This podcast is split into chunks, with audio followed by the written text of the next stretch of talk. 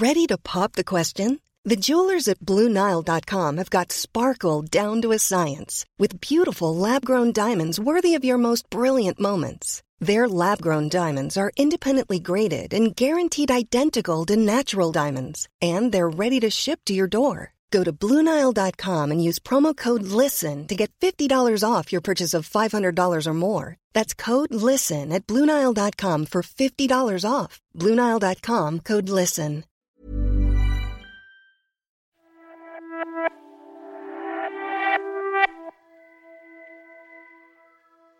Salut à tous, je suis Sina, je suis producteur de la série 75019 Daesh et du podcast L'Affaire.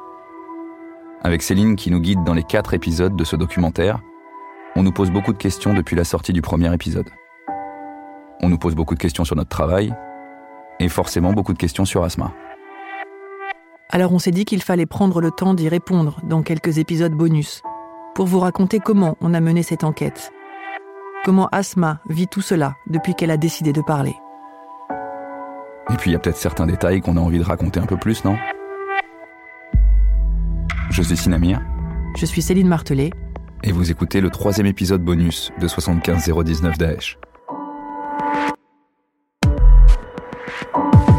Je suis de Paris 19e. Cet appel de la Kim, c'est un appel qui était bien ciblé. Le faire basculer totalement dans la radicalité et surtout dans l'opérationnel. n'a jamais été surentraîné. Son seul entraînement, c'était de faire un jogging au but de Chaumont. Son histoire est celle de l'échec de la France face à l'engrenage de la radicalisation islamiste. La filière des buts de Chaumont. J'ai vécu Daesh en France, avant même que ça existe Daesh.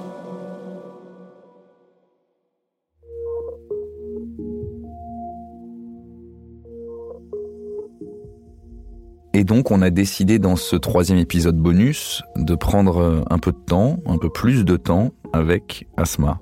Bonjour Asma. Bonjour. Asma, pour ceux qui commencent la série euh, par cet épisode bonus, je rappelle juste que vous êtes celle qui porte par son témoignage ce podcast. Oui. Celle qui a fui après des années la terreur d'un frère et d'un mari parmi les djihadistes français les plus dangereux. Tout à fait. Boubaker El Hakim, votre grand frère, et Peter Sheriff, à qui votre frère vous a marié euh, durant votre adolescence.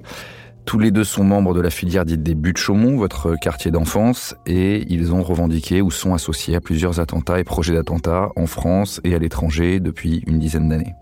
Euh, J'en dis pas plus, parce que si vous avez vraiment pas écouté la série encore, allez directement à l'épisode 1 et revenez ici ensuite dans ces épisodes bonus, sinon vous saurez déjà tout. On est donc Asma dans les euh, studios de l'affaire, euh, notre podcast d'enquête chez Paradiso Media, là où on a travaillé sur la série 75019 Daesh. Je précise que c'est la première fois qu'on se rencontre. C'est vrai. Ça fait plusieurs mois qu'on travaille avec Céline Martelet autour de votre témoignage, mais pour des questions de sécurité et pour que vous puissiez prendre le temps de vous raconter aussi, pendant toutes les heures d'enregistrement, vous étiez que toutes les deux. On enregistre donc un mois après que vous ayez parlé ouvertement pour la première fois. Euh, pour la première fois, vous avez raconté ce que vous avez vécu pendant plus d'une dizaine d'années. Comment Oui. ça va? Est-ce que ça a été bien. facile? C'est vrai que c'était un peu dur dans le sens où euh, à chaque fois que je pleurais, j'avais mal aux yeux, des fois mal à la tête, mais ça m'a fait énormément de bien, énormément de bien. Et euh, je remercie beaucoup Céline Martelet de m'avoir donné cette opportunité de parler de moi, de raconter ma vie et peut-être donner la force et le courage à d'autres personnes qui en ont besoin, parce que j'aurais aimé l'avoir euh, bien avant.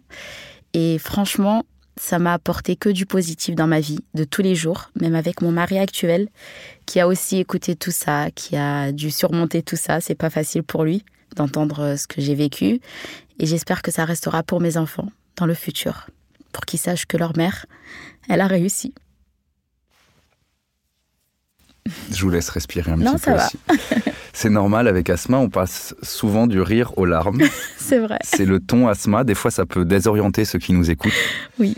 Et euh, mais vous êtes comme ça, c'est votre arme aussi? C'est vrai. En fait, euh, ça fait du bien de pleurer. Je me retiens jamais de pleurer. Si j'ai envie de pleurer, il faut pleurer en fait. Il faut se lâcher.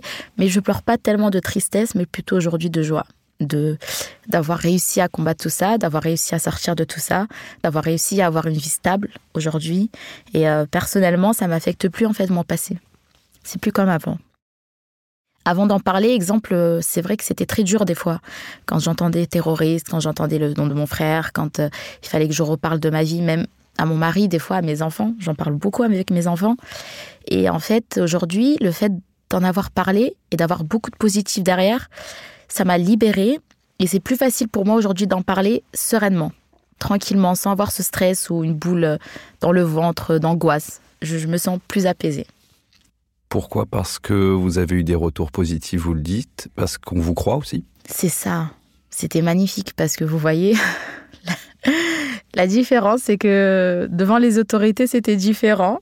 On avait toujours un doute sur moi. On, voilà, c'était c'était très dur par rapport à ça. J'ai très très mal vécu ça en fait. Euh, mais c'est vrai que là, je vois que les gens, ils ont de la sympathie et comprennent en fait. Ils comprennent pourquoi j'en ai parlé. Je pense que ça fait pas plaisir tellement de raconter des choses tristes, des choses malheureuses que j'ai vécues, mais ça me fait du bien dans le sens où ça me libère personnellement dans ma vie de tous les jours. Et c'est plus un poids pour moi. Ça y est, je suis libérée, je suis tranquille, je suis saine et ça me fait trop du bien. Vous parlez des autorités, on en parle notamment dans l'épisode 4 de 75019 Daesh, de votre arrestation ça. par la DGSI. Avant ça, il y a tout un parcours et une vie qui est assez dingue. C'est pour ça que j'imagine que des fois, on peut se dire, est-ce qu'on va me croire? Euh, Il y a votre vie enfermée, il y a votre ça. mariage forcé, il y a votre fuite, il y a celle de votre famille en Syrie, Ouais. à qui vous avez pu échapper, vous ne les avez pas rejoints, votre arrestation par la DGSI. Euh, on va en parler un petit peu plus tard dans ce podcast bonus, euh, le sauvetage de votre neveu, qui Oui. est revenu de là-bas. Tout ça, c'est tellement dingue que le danger, c'est qu'on vous croit pas. Euh, J'imagine que ça fait d'autant plus plaisir, justement, d'être cru euh, exactement. aujourd'hui. Totalement. Et surtout, euh, ce qui est magnifique, c'est que vous voyez, quand les gens ils m'ont écouté, ils n'ont pas dit Oh, la sœur du terroriste, oh, elle. Pas du tout. C'est à moi qu'on parle. On m'a écouté moi. On n'a pas pris la vie de mon frère ou son histoire à lui, c'est mon histoire en fait. Parce que vous voyez, c'est dommage en fait euh, quand on va mettre une famille dans la même case de l'autre personne qui a fait du mal. ben, c'est comme si en fait on est en train de les enrichir, ceux qui font du mal. Mais si vous mettez chacun à sa place, eh ben celui qui a fait du mal, il n'aura pas tellement de, de valeur. Et plus on va pas croire les familles, exemple ceux qui sont partis là-bas en Syrie, en Irak ou autres, on se dit mais attends, lui il a fait, c'est pas moi. Pourquoi nous mettre dans le même sac? Déjà on a trop souffert. Pourquoi encore nous mettre ça sur le dos? C'est injuste. Je précise euh, pour ceux qui nous écoutent que c'est notamment pour ça que vous avez un pseudonyme dans ce podcast, le pseudonyme Ouais. d'Asma. C'est cette étiquette, elle est très dure à porter. Alors, euh, faut savoir que quand j'ai commencé le podcast, j'avais pas tellement l'idée de parler aussi de mon mariage forcé. J'avais pas trop cette idée. Et d'ailleurs, euh, Céline Martelet ne m'a jamais dit de dire le prénom de cet homme. C'est moi-même, en fait, qui l'a sorti comme ça. Et elle m'a même posé la question est-ce que tu veux que. Ben, je lui ai dit écoute, on l'a fait, ça y est, on le laisse. Nous, forcément, quand vous avez raconté ça à Céline, on a vérifié un peu tout votre parcours, euh, parce que je précise à ceux qui auraient en- encore des doutes par rapport à, à ce qu'ils ont euh, écouté, que comme vous avez fui, vous avez jamais été mis en cause dans des dossiers de terrorisme dans lesquels à votre frère ou votre ancien mari, eux, ont été euh, mis en cause, que nous, on a découvert votre existence au début de notre enquête avec Céline et, et on a recoupé aussi à partir de documents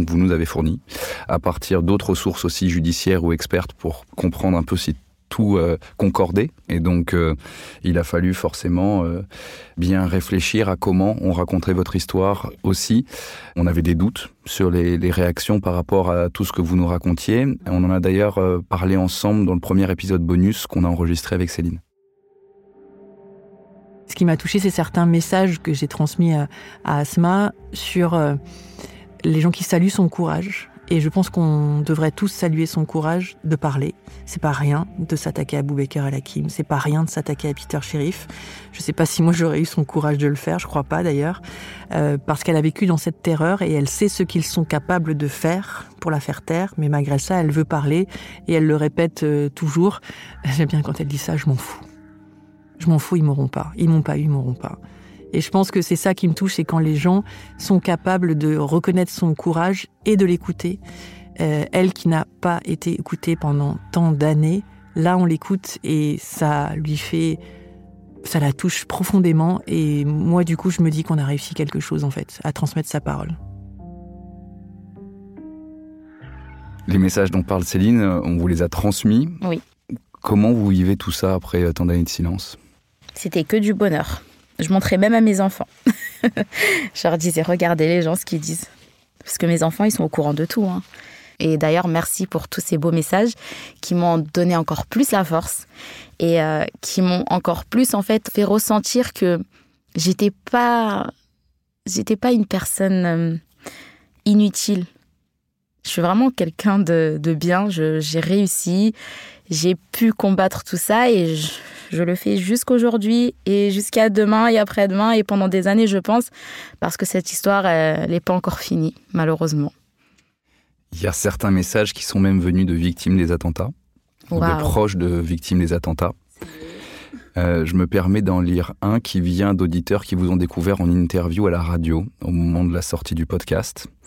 Le message a été euh, adressé à, France Inter et cette personne dit Maman d'une victime des terrasses, les noms de Boubaker et Lakim, de Peter Sheriff, donc votre frère et votre euh, ex-compagnon, font partie de notre histoire. C'est avec beaucoup d'émotion que j'ai entendu l'interview d'Asma. Je voudrais saluer ici son courage, son audace, sa pétillance, saluer aussi là les journalistes qui ont recueilli sa parole, parole sincère, intègre, et qui contribuent à remettre les pendules à l'heure. C'est totalement, c'est ça. C'est ce qu'il faut dire. C'est les bons mots. les pendules à l'heure, c'est ce que vous avez voulu remettre aussi C'est ça, exactement. De pas nous mettre dans le même sac, en fait.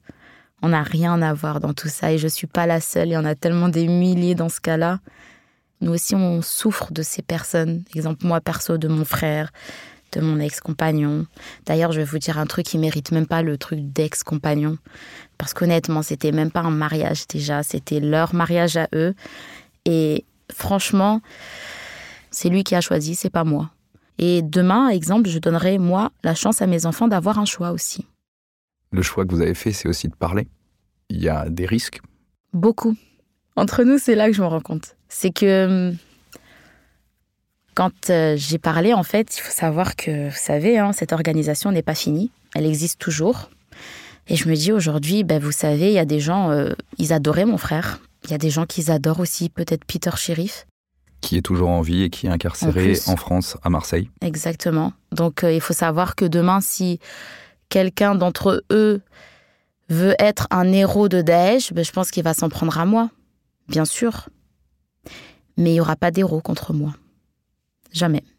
Ils vont pas réussir en fait, parce que déjà, je reste anonyme, et même si un jour, peut-être que je vais décider peut-être d'afficher mon visage, je ne sais pas, mais ils vont jamais réussir en fait.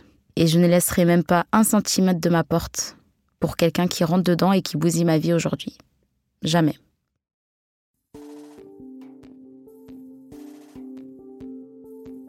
Ça demande d'être très vigilante aujourd'hui? Beaucoup. Parce que quand je vois des beaux commentaires sur euh, mon, le podcast, en fait, j'ai tellement envie de leur répondre avec euh, ma page Facebook, avec euh, ma page Twitter. J'aimerais tellement leur dire merci beaucoup et tout. Il y a des gens qui vous ont reconnu dans le podcast autour de vous qui n'étaient peut-être pas au courant de tout? Pas du tout. Pas encore. Vous vous préparez à ça? Oui, totalement. Je me prépare surtout dans l'école de mes enfants. Je me dis peut-être bien que il y aura quelque chose, peut-être que un maître ou peut-être le directeur de l'école ou peut-être euh, un voisin, sûrement. Mais franchement, je pense que si on va me poser la question, je vais dire oui, c'est moi.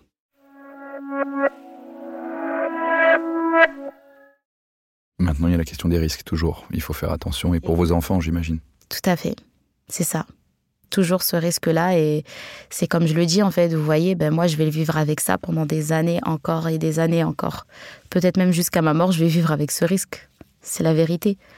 Mais écoutez, c'est le, c'est le choix que j'ai fait et je regrette pas. Il y a un autre choix et un autre combat qu'on raconte dans ce podcast, c'est celui de votre neveu. Oui. Je précise juste pour ceux qui ont écouté le podcast et qui peuvent se poser des questions qu'il n'est pas le fils de Boubaker El Hakim, mais d'un autre frère qui a rejoint Boubaker El Hakim en Syrie en 2015. Oui. Il est parti de France avec son fils, donc votre neveu. C'est ça, exactement. Il a quel âge à ce moment-là? Il avait même pas un an. Moi, j'étais pas en France à ce moment-là, j'étais en Tunisie. Et euh, j'ai su donc euh, qu'ils étaient partis quand ils sont arrivés là-bas. Ça m'a fait un choc parce que je ne pensais pas qu'il allait partir du tout. Pas ce frère-là, euh, ma mère un peu, parce que je sais qu'elle aime énormément mon frère Boubacar, c'est une mère, je peux pas lui en vouloir. Il y avait mon frère, il y avait aussi euh, ma sœur que je pensais pas du tout, du tout, du tout qu'ils allaient partir. Vous êtes donc battu effectivement pour le faire revenir des camps syriens C'est ça. où il était gardé. Comment il va ce neveu aujourd'hui? Aujourd'hui, il va très bien. Et je suis très heureuse. Je me dis en fait, euh, vous voyez, je me dis moi exemple, j'ai pas eu cette chance d'être sauvée très tôt. Je me dis que lui, au moins, j'ai réussi à le faire.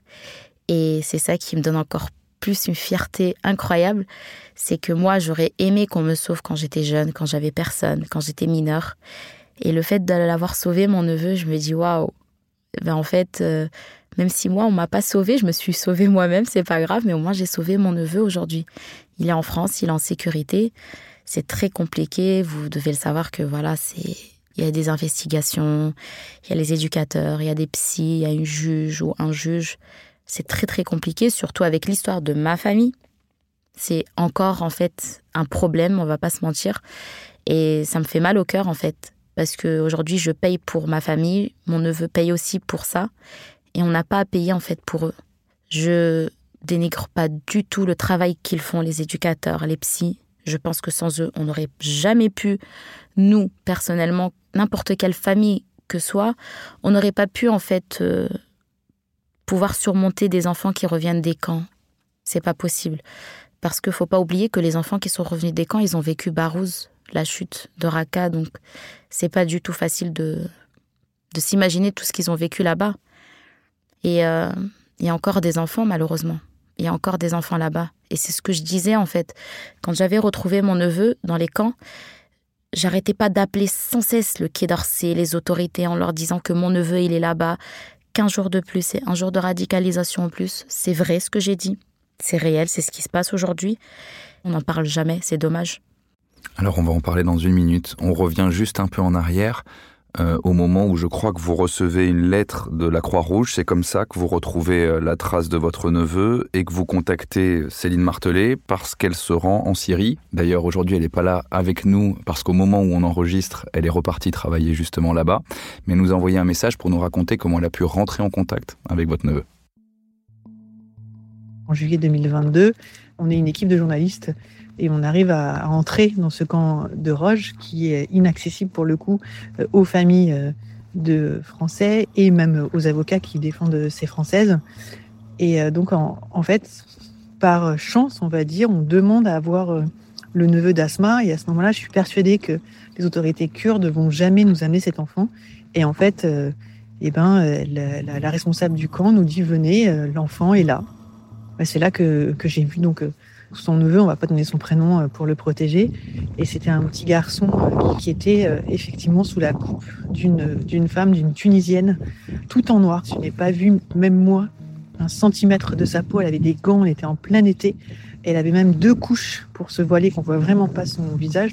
Et elle m'a glacé le sang. Et donc, elle, elle nous a raconté que cet enfant, maintenant, était sous sa responsabilité, qu'elle était en quelque sorte devenue sa tutrice parce qu'elle l'avait allaité, ce qui est complètement faux. Et l'enfant, eh ben, il nous regardait à peine. Je lui ai posé euh, une ou deux questions parce que c'est très compliqué de poser des questions à des enfants qui sont autant traumatisés. Juste pour lui demander avec un grand sourire s'il si, comprenait ce que je disais. Il m'a, m'a fait comprendre qu'il comprenait, mais qu'il n'allait pas me répondre en français. Voilà. Et donc, en fait, ça a été euh, fort de le voir et j'ai pu appeler tout de suite euh, Asma pour lui dire voilà, il va bien, il n'est pas blessé, il est absolument pas là où il devrait être il ne doit pas grandir dans ce camp, mais en tout cas, il va bien et il est visiblement en bonne santé, en tout cas physique.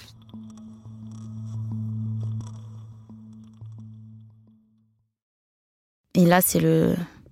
Je suis descendue euh, tout au fond d'un trou noir parce que je pensais vraiment réellement que mon neveu allait être l'un des premiers à être rapatrié. Perso, c'est un orphelin à 100% en fait. Il est avec une femme extrêmement radicalisée. J'arrêtais pas d'envoyer des emails, j'arrêtais pas d'appeler le Quai d'Orsay. Et on me dit, mais bien sûr, votre neveu, il est prioritaire, orphelin et tout. Et là, je vois qu'il y a un rapatriement. Donc pendant deux jours, je dors pas. Genre 48 heures, les yeux ouverts. J'étais sur mon téléphone, j'attendais l'appel du Quai d'Orsay. Et là, on me dit, écoute, si tu reçois pas un appel d'ici midi, c'est que ton neveu, il est pas là. Moi, je dis, c'est pas possible. Non, il, est là, c'est sûr. Ben, pas d'appel. J'appelle le Quai d'Orsay. Je leur dis, mais il est où en fait? Malheureusement, on n'a pas de, renseignements à vous donner. Euh... Je dis, mais pardon Et par la chance, j'ai eu un contact. La tante de cette dame, dans le camp de Roge, elle était à côté de la tente où était mon neveu. Et elle me donnait des informations en temps et en heure. Ton neveu, il est là, la dame, elle l'a emmené, ah, il est rentré dans leur tente, parce qu'il faut savoir que la dame qui avait mon neveu, elle le cachait sans cesse. Donc, elle le cachait pendant des semaines pour pas qu'on le retrouve. Et moi, je pétais un plomb, mais je disais, mais c'est pas possible, dans un camp enfermé, barbelé, vous me dites que vous retrouvez pas mon neveu. Comment ça se fait? Je c'était pas logique en fait. C'est un camp, il y a des tentes, on ouvre toutes les tentes et on cherche mon neveu. On le trouve pas. Et j'avais les informations précises dans, dans quel secteur il était. J'appelais le quai d'Orsay, je disais il est là, il est là. Et rien. Et en fait, j'avais plus d'espoir. Honnêtement, j'avais plus d'espoir. Heureusement qu'il y avait mon mari, heureusement qu'il y avait ma grande sœur qui arrêtait pas de, de me dire non, t'inquiète, ça va passer, ça va aller, il va être là, il va être là. Et après, il y a eu ce 22 octobre. À 3h59 du matin, j'ai eu ce, cet appel que j'oublierai jamais. J'ai réveillé mes gosses et tout le soir. C'était 3h du matin. Je les ai réveillés. J'aurais dit, il est là, il est là. Tout le monde s'est mis à pleurer. C'était incroyable. C'était trop beau. Je viens de recevoir un appel à 3h50. C'est enfin le Quai d'Orsay qui me dit que mon neveu est en France. C'est incroyable. Il est là, ça y est. Eh ben depuis, j'ai pas trop de nouvelles en fait. Aucune nouvelle. Entre autres, j'ai seulement eu un premier rapport des éducateurs qui ont fait deux semaines après son arrivée, qui n'était pas du tout top. C'est pas à quoi je m'attendais. Il y avait des propos un petit peu radicalisés et ça m'a fait extrêmement peur. J'étais déprimée, je pleurais. Je disais à mon mari, je lui disais, mais regarde, c'est pas possible, un petit comme ça, il parle comme ça, il dit des trucs comme ça. Et tout le monde me disait, mais non, c'est normal, tu sais, il est en plus avec qui il était, une dame, je sais même pas dans quel monde elle vit. Et euh, dernièrement, du coup, la semaine dernière, j'ai eu les éducateurs qui m'ont dit, mais non, vous inquiétez pas, en fait, il va très très bien, maintenant c'est bon, il a compris qu'il était là, il va beaucoup mieux. Mais je trouve ça tellement triste, tellement égoïste, que je peux pas le voir. C'est pas je comprends pas en fait le système. C'est vrai que c'est un enfant, je comprends qu'il a, il doit se reconstruire, j'en suis totalement consciente. Mais il a 9 ans aujourd'hui, c'est ça Il aura bientôt 9 ans, exactement en juillet. Mais comment on peut se reconstruire sans un repère? Ça, j'aimerais bien qu'on me l'explique en fait. Pour moi, c'est pas possible. On ne peut pas se reconstruire si on n'a pas de repère. Son seul repère qu'il avait, c'était moi, seulement moi. J'étais la seule personne qui existait pour lui en France et il n'a pas ça. Et je trouve ça dommage parce que, comme je le dis, en fait, la France, elle a tous les moyens possibles. Je peux très bien le voir avec des éducateurs, avec des psys, même avec la DGSI, avec la police. Moi, ça me dérange pas. Mais j'aimerais juste le voir, le prendre dans mes bras, lui dire que tout va bien, en fait. Que je suis là, que je l'attends, que c'est une procédure, que il faut un petit peu de temps pour lui expliquer. C'est un enfant. Et en plus, je pense que je suis très bien placée pour lui parler. Parce que vous, vous avez engagé les démarches pour être sa tutelle. Ah oui, totalement. Alors là, si je le suis pas. Franchement, euh, je suis bien placée en fait pour lui faire comprendre parce que je sais ce qu'il a dû ressentir, être sous cette emprise-là, avoir des personnes tout autour qui vous parlent que de ça. J'aimerais tellement lui dire, mais tu sais, regarde, moi aujourd'hui je suis bien, j'ai vécu tout ça, mais c'est pas ça l'islam en fait. J'ai envie de lui faire comprendre que c'est pas ça notre religion. Et, et ça, je ne comprends pas qui pourrait le faire mieux que moi. Donc en attendant, la démarche est dans les mains de la justice, ça prend du temps et vous n'avez pas accès à lui. Mais il est en sécurité en France. Il est en sécurité. Il reste encore beaucoup d'enfants en Syrie qui, euh, eux, sont toujours euh, dans les camps du, nord-est de la Syrie. Euh, Céline, qui est là-bas en reportage en ce moment, nous a laissé un, un, autre message pour nous justement décrire la situation encore sur place. Les autorités françaises ne communiquent jamais de chiffres officiels. Donc on a des estimations que, ben, grâce euh, aux familles de ces Françaises, grâce aux avocats, on est plutôt sur une centaine d'enfants qui sont encore euh, donc sur zone, comme on dit dans notre jargon, qui grandissent donc dans ce camp de Roche, puisqu'ils sont tous en majorité là, derrière des barreaux, euh, dans une plaine où il fait extrêmement chaud en été et très très froid en hiver. En ce moment, il fait très froid. Ces enfants grandissent derrière des, des grillages, ils vont pas à l'école, et surtout, ils grandissent avec des mères qui, pour la plupart, puisque ce sont celles qui ont refusé pour le moment d'être rapatriées, sont très, très, très radicalisées, encore totalement acquises pour certaines à la cause de l'État islamique. Et donc, ils sont en danger. Ils sont en danger euh, parce que leur mère représente un danger euh, pour eux, elles sont en train ben, de les façonner. Et donc, ils sont en danger dans, cette zone-là, qui, il faut le rappeler, est une zone complètement instable, qui est au nord-est de la Syrie, où il n'y a pas de stabilité politique. Il y a des groupes armés. Euh, donc voilà, donc ces enfants, évidemment, ils sont français. Ils doivent absolument pas grandir là-bas, mais pour l'instant, la France laisse encore cette centaine d'enfants, avec euh, donc une cinquantaine de femmes euh, derrière ces grillages du, du camp de Roche. J'aimerais dire quelque chose à ce propos. Donc là, il y a un problème, c'est qu'on dit qu'il y a des, des, mères qui ne veulent pas être rapatriées, qui refusent d'être rapatriées. En sachant que les enfants, ce sont des enfants français, on est bien d'accord. Pourquoi quand on est en France et quand un enfant est en danger, qu'est-ce que fait la France? Elle récupère l'enfant de force, oui ou non? Et pourquoi on ne le fait pas maintenant? J'aimerais savoir. Je pensais quand mon neveu allait arriver, mon combat était fini, mais en fait pas du tout, parce qu'il y a tellement de personnes, et j'aimerais aussi que les gens sachent qu'il y a aussi des enfants qui sont dans des orphelinats à Damas, sous le régime de Bachar al-Assad. C'est encore une autre histoire. Mais pourquoi on n'en parle pas en fait? Pourquoi? Ces enfants, je sais pas, vous voulez en faire quoi de ces enfants? Vous pensez quand ils vont rester là-bas, ça va les aider? Mais pas du tout. Vous vous rendez compte que ces enfants, plus qu'ils restent là-bas, plus ces enfants auront la haine contre la France. Parce que cet enfant-là, quand il n'a pas de jouets, quand il n'a pas de vêtements, quand il n'a pas de nourriture, quand il dort mal, quand il a froid, quand il a trop chaud, vous pensez qu'il pense à qui à ce moment-là? À midi, mais attends, mais la France, elle m'a oublié en fait. Bah ouais, hein, c'est dommage de le dire, mais la France les a oubliés. Vous avez l'impression qu'elle vous a oublié aussi? Moi? Alors moi... Puisque vous faisiez le parallèle entre votre vie enfermée et la vie de ce neveu dans ce camp en Syrie. Totalement. C'est que moi déjà, ce qui est incroyable, c'est que j'étais en France, personne ne s'est rendu compte que j'étais mineure, qu'on m'a mariée, que je portais un voile tout noir, que je ne sortais pas, que j'étais pas scolarisée. Et aujourd'hui, ce qui est malheureux, c'est que, bon, moi, entre guillemets, soi-disant, personne ne l'avait remarqué. Mais les enfants qui sont là-bas, tout le monde l'a remarqué, tout le monde en parle, mais personne ne fait rien. Je peux l'accepter pour ce qui m'est arrivé, j'ai pu m'en sortir toute seule, sans l'aide de personne. Mais aujourd'hui, quand on voit toutes les familles qui sont encore là-bas, que des proches en France font le nécessaire pour qu'ils soient rapatriés et qu'ils ne le sont pas, c'est décevant de la part de la France personnellement. S'ils ont fait du mal, ils ont qu'à être jugés et ils payeront pour tout ce qu'ils ont fait et qu'on porte aussi un visage sur tous ces meurtriers. Ça serait pas bien «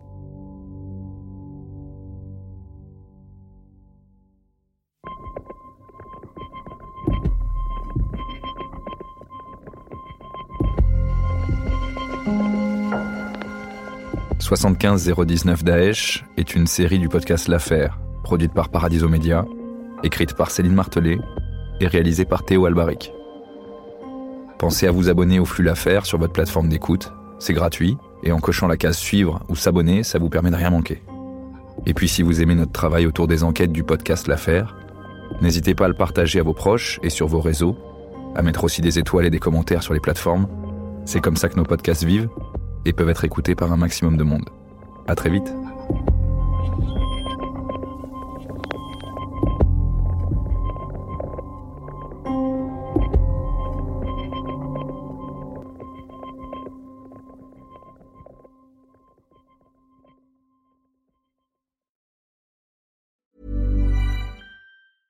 Even when we're on a budget, we still deserve nice things.